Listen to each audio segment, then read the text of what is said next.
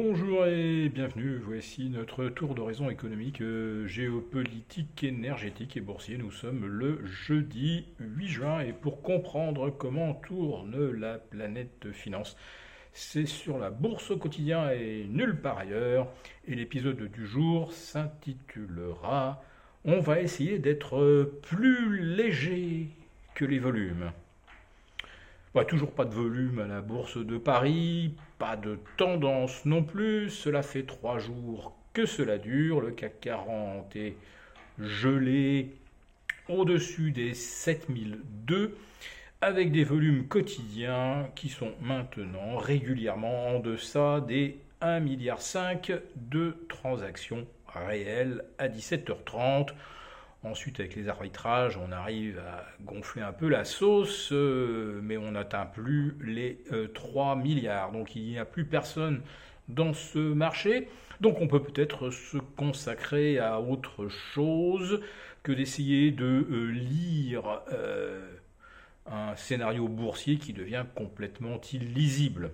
Alors vous avez des gens qui vous expliquent que si ça ne monte plus, en tout cas les gens ne vendent pas parce qu'il y a toujours euh, la crainte euh, de ne pas pouvoir remonter dans le train de la hausse si jamais le CAC 40 repart à la conquête des 7006.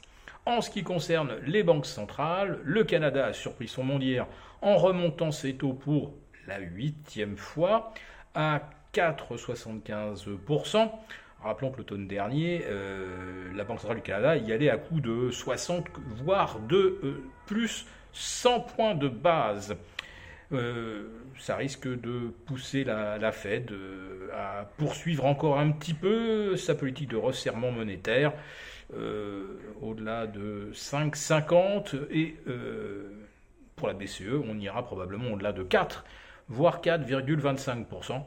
Bon, rien de vraiment nouveau et rien qui impressionne le marché puisque le VIX hier est retombé sous les 14, autrement dit, euh, des niveaux, c'est même pas la complaisance, c'est la croyance en un avenir radieux que rien ne serait troublé et euh, surtout pas l'annonce que l'Europe est rentrée en récession deuxième, trimestre consécutif de contraction de l'activité, on est à moins 0,1%.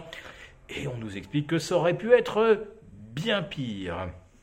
Alors, il y a évidemment toujours pire, à commencer par ce qui fait aujourd'hui euh, le cœur de l'actualité, à tel point que les débats à l'Assemblée ont été interrompus pour une séance de récupération, vous mettrez le qualificatif que vous voulez euh, par euh, Aurore Berger.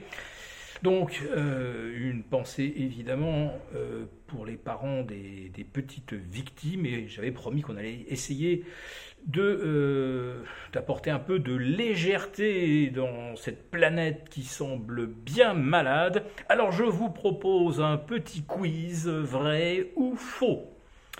Anne Hidalgo a déclaré avant-hier Paris est prêt pour les JO presque avec un an d'avance. Les délais et surtout les budgets ont été tenus. Il y a à peu près la moitié des gens à la mairie de Paris qui pensent le contraire. Et vous? Allez, deuxième quiz.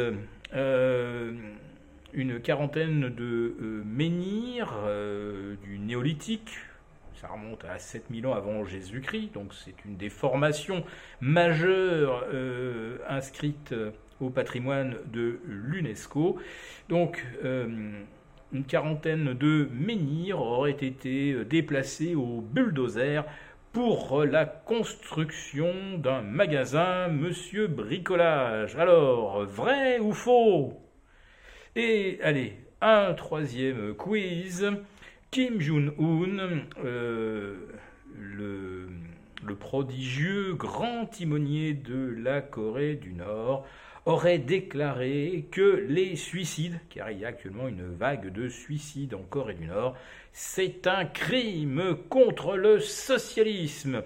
Et des mesures extrêmement euh, vigoureuses et sans concession vont être prises donc à l'encontre de ces criminels qui se suppriment sans l'assentiment de l'État coréen. Voilà.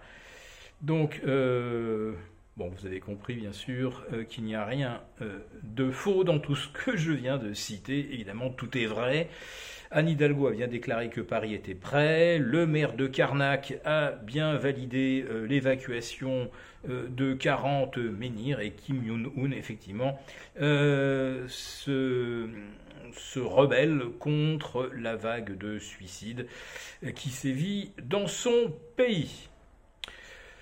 Ouais, on a l'impression quand même que notre planète est un petit peu malade, mais heureusement, heureusement, il nous reste les marchés financiers qui sont les seuls à penser finalement, et au vu du niveau actuel du VIX, que tout continue d'aller bien et tout ira encore mieux d'ici quelques mois.